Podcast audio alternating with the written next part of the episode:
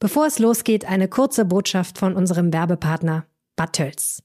Ach, Urlaub wäre mal wieder toll. Einfach mal durchatmen und alles hinter sich lassen. Aber wohin in diesem Jahr? Hi, ich bin Helene aus dem Aufwacher-Team. Mein Urlaubstipp für euch, gerade jetzt, wo noch ein bisschen unklar ist, was in den Ferien eigentlich erlaubt sein wird. Urlaub in Deutschland. Und zwar in Bayern. In Oberbayern, um genau zu sein. Urlaub in Bad Tölz.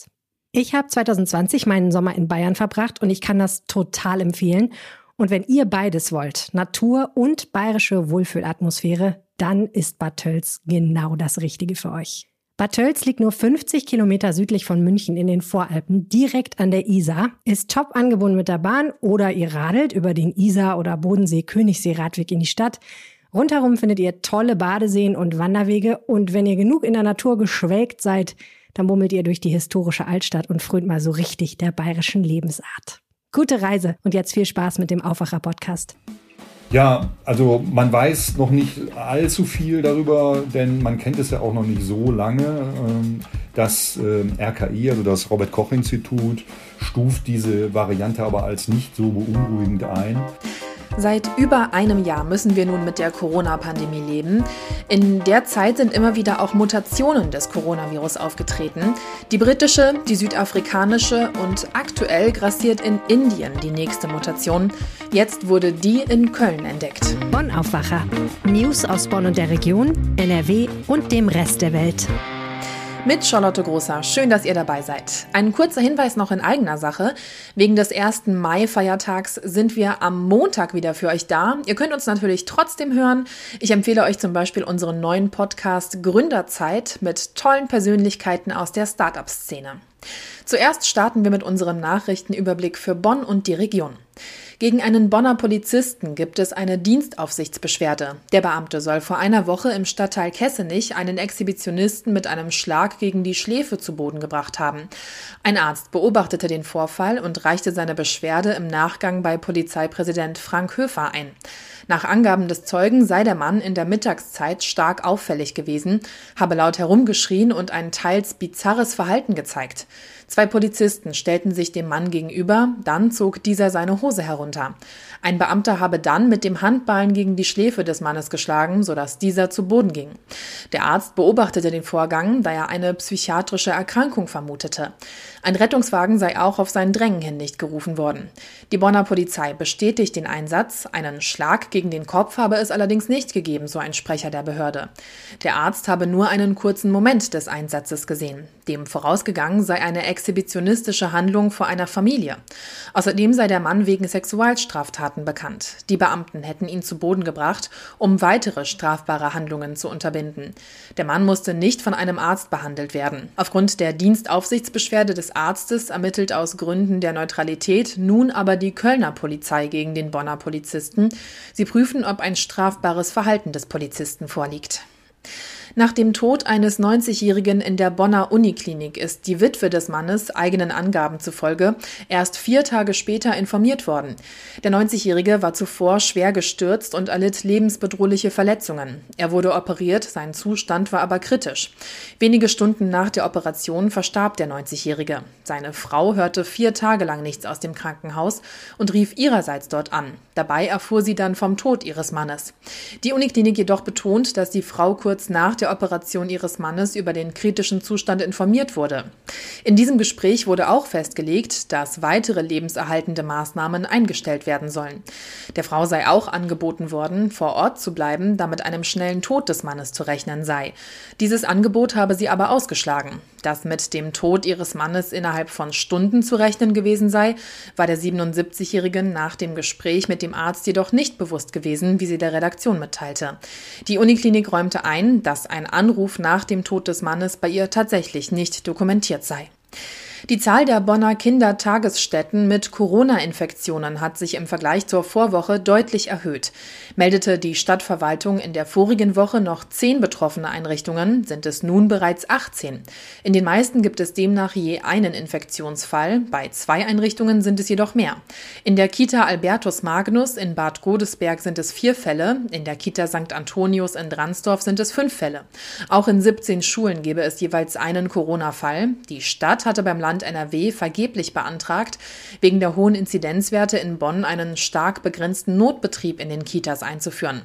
Das Land NRW stellte Eltern aber frei, ihre Kinder weiter in die Einrichtungen zu bringen, sofern sie die Betreuung nicht selbst sicherstellen können. Oberbürgermeisterin Katja Dörner hat diese Regelung als zu großzügig kritisiert. Die Hausärzte und Kommunen im Rhein-Sieg-Kreis bereiten sich darauf vor, deutlich mehr Menschen impfen zu können, sobald genügend Impfstoff da ist. Die meisten Hausärzte wollen die Impfungen in ihren Praxisräumen vornehmen. Gerade im ländlichen Bereich gibt es aber ein starkes Bedürfnis nach zentralen Impfstraßen.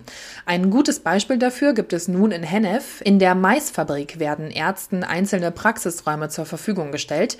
Arztpraxen können in Abstimmung mit der Stadt und der Kassenärztlichen Vereinigung die Kabinen nutzen und ihre ihre Patienten dort impfen, auch mehrere Praxen parallel. Impftermine können allerdings weiter nur über die Arztpraxen gemacht werden. Ab Mai soll der Betrieb in der Maisfabrik tageweise losgehen. Und wir kommen zu unserem Top-Thema. Dass die Corona-Pandemie endlich ein Ende nimmt, darauf warten wir alle. Wie lange das noch dauern wird, kann keiner von uns sagen. Die Impfkampagne geht auf jeden Fall voran und das ist gut so, was aber einige Menschen immer wieder verunsichert, wenn neue Virusmutationen auftreten. Das ist jetzt hier in NRW der Fall. In Köln wurde die indische Virusvariante entdeckt. Darüber spreche ich jetzt mit unserem Reporter aus dem NRW-Ressort, Jörg Isringhaus. Hallo Jörg. Hallo. Jörg, du hast dich zu der indischen Variante belesen und dazu recherchiert. Ähm, fangen wir erstmal ganz kurz von vorne an. Wer hat sich denn da angesteckt? Bei wem wurde diese Infektion nachgewiesen in Köln? Es sind wohl zwei Personen einreisend aus Indien. Wer äh, genau das ist, dazu hat die Stadt Köln sich mir gegenüber nicht verhalten. Also das wollen die nicht sagen. Also äh, welches Geschlecht die Einreisenden haben äh, oder aus welchem Grund sie gekommen sind auf jeden Fall sind sie aus Indien eingereist und haben das Virus mitgebracht. Hm, okay. Ähm, wenn wir mal auf das Virus schauen, kann man darüber was sagen, einschätzen, wie schlimm das ist? Was weiß man bisher darüber? Ja, also man weiß noch nicht allzu viel darüber, denn man kennt es ja auch noch nicht so lange. Ähm, das ähm, RKI, also das Robert Koch Institut, stuft diese Variante aber als nicht so beunruhigend ein. Sie hat offensichtlich Eigenschaften, ähm, die sich ein bisschen auf die Impfung auswirken. Das heißt, die Immunantwort des Körpers ist nicht so stark. Es wird durch dieses Virus ein bisschen unterlaufen. Und es scheint auch so zu sein, dass sie äh, ein bisschen ansteckender ist als dieser normale Wildtyp, aber noch nicht so in dem Maße, dass es die Virologen wirklich beunruhigen würde. Ähm, da sind zum Beispiel andere Varianten, stehen da noch mehr im Fokus. Und zwar natürlich die britische Variante, die ja in Deutschland sehr stark verbreitet ist, und äh, die südafrikanische und die äh, brasilianische. Diese äh, Varianten sind ja alle von der WHO und auch vom RKI als besorgniserregend eingestuft. Mhm. Indische Variante noch nicht. Okay. Ähm, jetzt hast du gerade schon die Impfungen angesprochen. In NRW liegen ja 100.000 Dosen auf Halde. Das ist gut, würde ich sagen. Können diese 100.000 Dosen oder einige davon denn dann auch trotzdem hoffentlich gegen diese indische Mutation was bringen? Da gehe ich jetzt mal von, äh, schwer von aus, zumindest äh, nach dem, was uns die Virologen sagen und auch diejenigen, die äh, den Impfstoff entwickeln. Also der äh, Bayern-Chef Ugur Sahin hat sich äh, in dieser Woche dahingehend geäußert, dass er ähm, fest davon überzeugt ist, dass der ein Wirkstoff, also der BioNTech-Impfstoff, auch gegen die indischen Mutationen hilft, genauso wie gegen viele andere Varianten. Also man hat da mittlerweile schon äh, Versuche an 30 verschiedenen Mutationen wohl durchgeführt und überall mhm. scheint der Impfstoff zu wirken. Also ähm, es ist davon auszugehen, dass selbst wenn er eine, eine gewisse Eigenschaft hat, diese, diese Immunantwort des Körpers nicht so stark ausfallen zu lassen, dann schützt er uns doch vor schweren Erkrankungen ähm, davor ins Krankenhaus zu kommen und womöglich daran zu versterben. Und äh, das ist ja letztendlich das, worum es uns allen geht, nämlich einfach ja. nicht schwer zu erkranken. Ja, auf jeden Fall. Jetzt ist die Situation in Indien ja aktuell wirklich nicht gut. Innerhalb von einem Tag über 300.000 Neuinfektionen, die da gemeldet wurden, gab es jetzt. Kann man sagen, woran das liegt? Es ist nicht nur diese indische Virusvariante, die dafür sorgt, oder? Nein, wohl nicht. Also nach äh, Analyse der Virologen ist es ein ganzes Bündel von Ursachen, was dazu beigetragen hat. Zum einen sind in Indien auch ähm, andere Varianten unterwegs, sagt zum Beispiel der äh, Virologe Christian Drosten, äh, Virologe an der Charité. Also zum Beispiel die britische Mutante, die ja auch hier bei uns mittlerweile fast alle Infektionen ausmacht, aber auch die, die südafrikanische und die brasilianische. Also es gibt ganze Menge Mutanten, die dort in Indien auf dem Kontinent äh, die Menschen infizieren. Zum anderen äh, gibt es dann einfach auch andere Probleme. Der, das Land hat wieder relativ früh gelockert, die, die Schutzmaßnahmen, weil man die Angst hatte, äh, dass die Menschen einfach verhungern, weil sie keine, keine Arbeit mehr finden. Es gibt ja auch sehr viele Tagelöhner dort. Dann äh, äh, hat man große kulturelle und religiöse Veranstaltungen zugelassen. Das heißt, da haben sich teilweise äh, Menschenmassen versammelt. Das sieht man ja auch in den aktuellen TV-Bildern. Viele ohne Abstand einzuhalten, ohne Maske zu tragen. Und das alles potenziert, sage ich mal, auch doch mit, mit vielen anderen Dingen, die da vielleicht äh, falsch gelaufen sind in den letzten Wochen und Monaten hat dann mhm. dazu geführt, dass die Situation eben jetzt so ist, wie sie ist. Und das ist wirklich äh, hochdramatisch. Ja. Da ähm, hoffen wir auf jeden Fall, dass das besser wird in Indien. Wenn wir jetzt nochmal zurück hier nach Deutschland und konkret nach NRW schauen, was wird denn hier dafür getan, damit diese indische Variante sich hier erst gar nicht ausbreiten kann? Also die äh, Stadt Köln sagt, ähm, Zunächst mal hat man die Infektionsketten aus Sicht der Stadt sofort unterbrochen, denn die beiden Einreisenden haben jeweils nur ihren Lebenspartner oder Lebenspartnerin als Kontakt angegeben. Damit äh, konnte man die Infektionskette sofort zerschneiden, sozusagen. Und äh, dann werden diese Personen auch weiter engmaschig durch das Gesundheitsamt betreut. Das heißt, äh, die sind in Quarantäne und man wird auch dafür sorgen, äh, dass sie dort in Quarantäne bleiben. Insofern, sage ich mal, ist die Gefahr, sich anzustecken, zumindest aus Sicht der Stadt, soweit ich das beurteilen kann, dann auch relativ gering. Und jetzt, wenn man sich das jetzt vor Augen führt, dass diese Variante vielleicht gar nicht so dramatisch gefährlich ist, wie man vermuten könnte bisher, dann kann man sich vielleicht eigentlich nicht, nicht direkt beruhigt zurücklehnen, aber man muss jetzt auch nicht hysterisch werden, dass solche Varianten jetzt hier aufgetaucht sind in NRW. Insgesamt ja. muss man ja sehen, bundesweit hat das äh, RKI bisher 22 Fälle äh, registriert oder nachgewiesen, in denen also diese indische Variante einen Menschen infiziert hat das ist ja angemessen an der Gesamtzahl der Infektionen, äh, ist das ja verschwindend gering. Ja, okay. Jörg, ich danke dir sehr für das Gespräch. Ja, gerne. Und wünsche dir dann noch einen schönen Tag. Ja, dir auch. Dankeschön. Bis dann. Tschüss. Tschüss. Morgen ist schon der nächste Feiertag und Einkaufen am Tag davor, das bringt ja immer so seine ganz eigenen Herausforderungen mit sich. Wir kennen es. Im Prinzip gilt ja die Faustregel, es wird voll in den Supermärkten und heute ist genau so ein Tag, denn morgen ist der 1. Mai, also der Tag der Arbeit und die Geschäfte haben zu. Seit Inkrafttreten der Corona-Notbremse gelten zusätzlich strengere Regeln fürs Einkaufen und das könnte die Lage heute nochmal verschärfen. Darüber spreche ich jetzt mit meinem Kollegen und Wirtschaftsredakteur Georg Winters. Georg, was sind das für verschärfte Regeln für Supermärkte, die in Städten und Kommunen mit Notbremse gelten? Das heißt in der Praxis, jeder Einzelhändler muss für die ersten 800 Quadratmeter Verkaufsfläche in einem Ladenlokal eine Begrenzung von einem Kunden je 20 Quadratmeter berücksichtigen und oberhalb dieser 800 Quadratmeter Grenze müssen die Ladenbetreiber sogar 40 Quadratmeter je Kunde reservieren. Das ist im Grunde gegenüber den Regeln, die bis dahin galten, eine Verdopplung bzw. eine Halbierung der Kundenzahlen. Und das tut dem Einzelhandel, der ja ohnehin gebeutelt ist, natürlich weh. Wie wird das Ganze denn überhaupt kontrolliert? In einigen Supermärkten gibt es ja schon Bildschirme, auf denen angezeigt wird, wie viele Menschen sich im Supermarkt befinden. Da gibt es ganz unterschiedliche Verfahren. Du sagst es ja schon, manche machen es über die Bildschirme. Da gibt es halt elektronische Verfahren zur Einlasskontrolle. Es gibt Kontrolle durch Mitarbeiter. Ich selbst habe es letztens bei Real erlebt. Da war in so einer Schlange eine Ecke, wo die Leute reingingen. Dann kriegten die so einen Clip an ihren Einkaufswagen gehängt. Und auf der anderen Seite, wenn sie rauskam, äh, stand da eine andere Mitarbeiterin, die den Clip wieder weggenommen hat. Auf die Art und Weise hatten die Mitarbeiter dann Kontrolle über die Anzahl der Leute, die in den Laden reingingen. Und äh, so kann man es natürlich auch machen. Das ist natürlich ein bisschen personalintensiver, als wenn man die elektronischen Verfahren nimmt, ob nun über eine Kamera oder über andere Formen.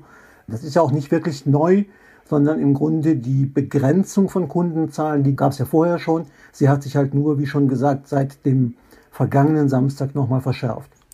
Wie blickt der Handel auf den heutigen Tag? Ja, es gab schon Stimmen, die gesagt haben, das ist eigentlich die falsche Entscheidung und wir fürchten jetzt, dass genau das passiert, was keiner will, dass sich nämlich bei begrenzten Einlasszahlen vor den Supermärkten, vor den Discountern Kundenschlangen bilden. Dann steigt natürlich an diesen Stellen möglicherweise auch die Infektionsgefahr.